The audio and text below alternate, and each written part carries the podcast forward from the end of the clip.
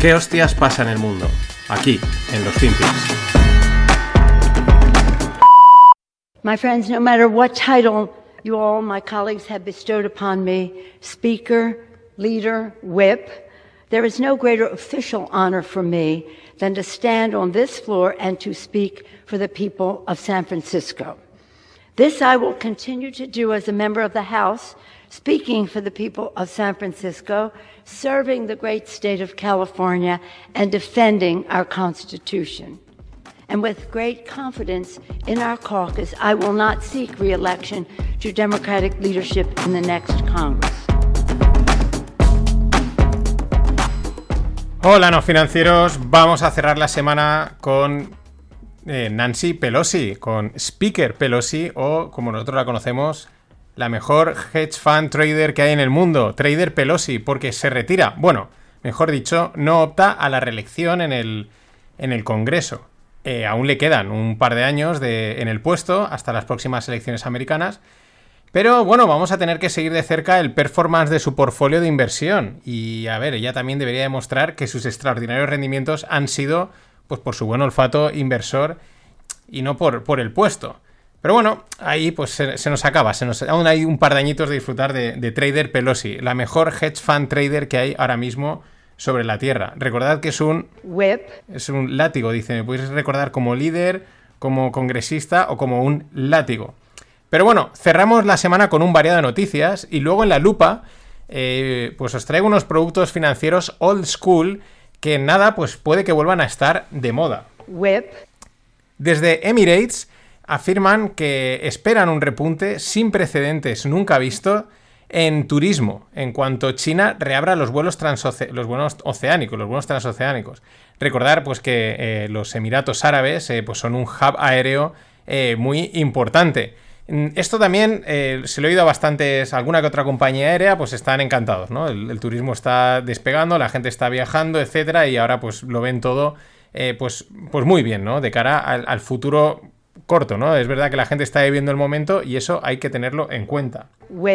Sin embargo, la ciudad de Pekín, junto con otras ciudades, vuelven al confinamiento. Recordemos aquello de no, van a acabar con la política cero, tranquilos, esto se va a reabrir, va a ser la leche. Pues no, ya han salido las primeras noticias, Pekín va a volver y otras tantas. De hecho, según la firma de análisis Nomura, más del 20% del PIB chino está bajo confinamiento. Y en las próximas semanas la cifra va a subir al 30%. Que se dice pronto, ¿eh? El 30% de una economía en confinamiento que podemos decir que es prácticamente parada eh, de la segunda economía más potente del mundo como es China y eso pues el impacto que, puede, que tiene en su crecimiento económico. Así que allí el tema este aún no ha acabado.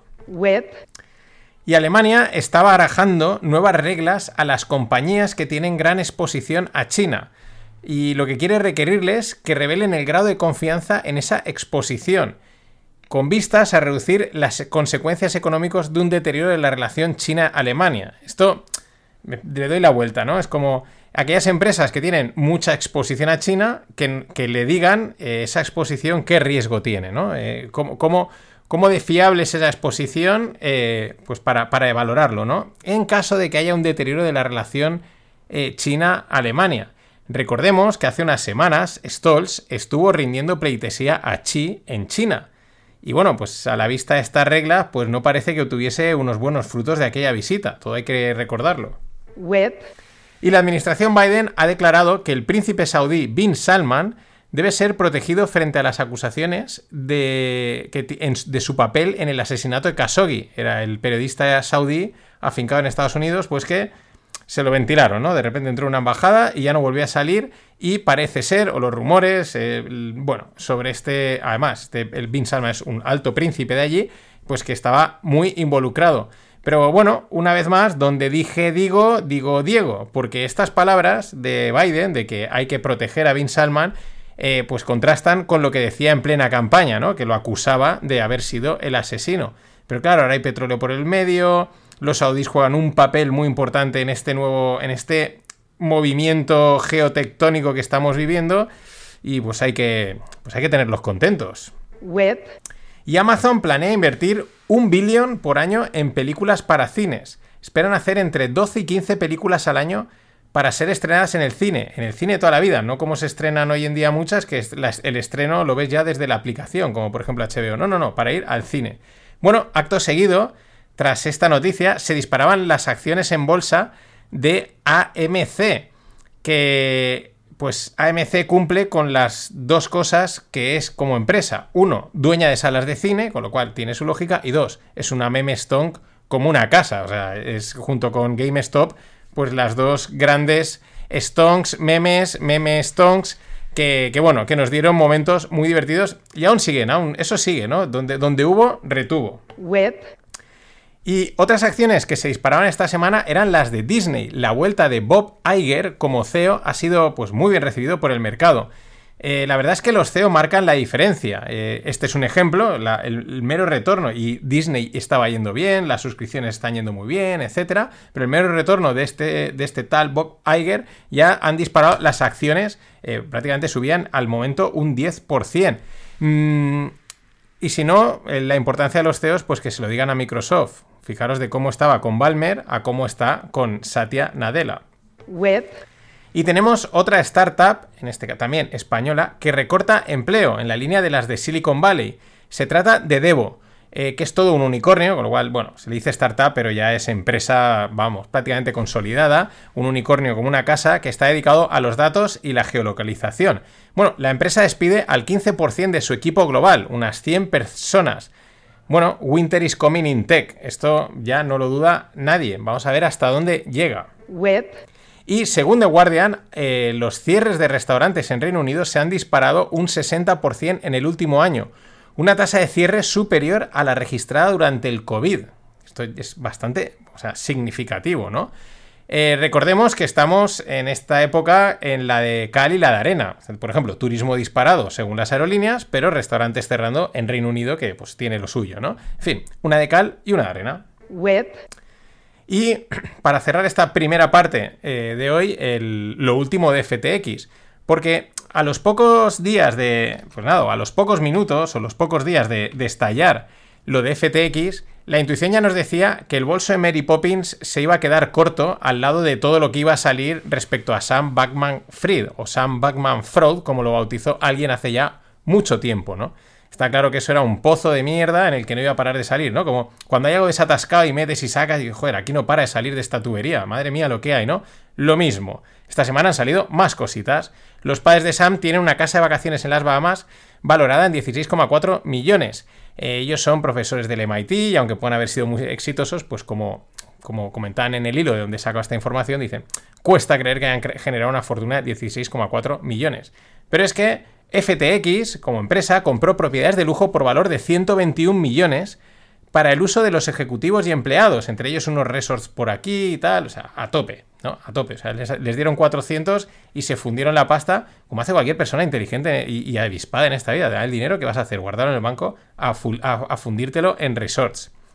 Alameda Research, que era el brazo quant, hedge fund de FTX, bueno, era una cosa ahí de de, bueno, era como, no sé, era una cosa que estaba ahí, eh, perdió 3,7 billions desde su fundación en el 2021. Pero es que tiene huevos porque han perdido 3,7 billions en el mayor mercado alcista cripto que se ha visto. Mm, ¿Cómo puedes perder pasta estando en el mercado cripto en ese momento? O sea, había que hacerlo mal, tenías que ser malo, tenías que, o sea, vamos, ni, pero ni adrede se puede perder tantísimo dinero. Y por último, un clásico de las estafas y de los pufos. Ahora las culpas de lo de FTX son de Bain Co., que es la firma que estaba encargada de hacer las auditorías y las due diligence. Ahora es culpa de ellos de que no auditaron bien, de que no hicieron bien la due diligence, bueno, y el que se la encargó, ¿qué? ¿No? Ah, sí, muy bien, la due diligence está hecha, déjala en un cajón y nosotros seguimos con nuestro plan, que era meterle a estos 100, 200 kilos, ¿no? Esto es un clásico. De hecho, es que ni siquiera en esto han conseguido innovar y plantear algo distinto. O sea, no. No, joder, venían a. El mundo cripto venía a innovar el, eh, el, sector financiero y ni siquiera en la estafa lo han hecho, comprando propiedades de lujo, eh, la due diligence y las auditorías mal. Es que vaya desastre. Y bueno, fin de, de Black Friday. 25% de descuento en todos los cursos de Spread Greg Academy hasta el lunes. Si compras, y si compras el pack que incluye todos los cursos, te sale al 50%. Fondos, opciones, gamma, coberturas.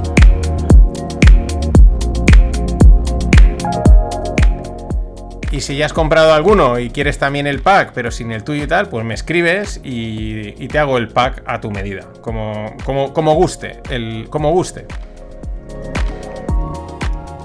Bueno, para cerrar, eh, vamos con esos eh, eh, productos financieros old school. Tiro de un reciente, o me apoyo en un reciente post publicado en el blog Salmón. Eh, que se titula Siete productos financieros que los jóvenes desconocen y podrían volver con tipos de interés más altos. Eh, la verdad es que está muy bien el artículo, porque viene bien recordar estas cosas, eh, porque claro, los más jóvenes del lugar, y, no los más, y ya no los más jóvenes, sino en términos financieros también, ¿no? Aquellos que hayan empezado a preocuparse por sus finanzas en los últimos mm, cuatro o cinco años, pues no conocerán estos productos, o más, no conocerán estos productos financieros que eran habituales en las oficinas y que desaparecieron debido a los tipos de interés bajos, porque con tipos de interés bajos no hay, no hay negocio en la banca, se, comprime muchísimo. Vamos a ver los siete.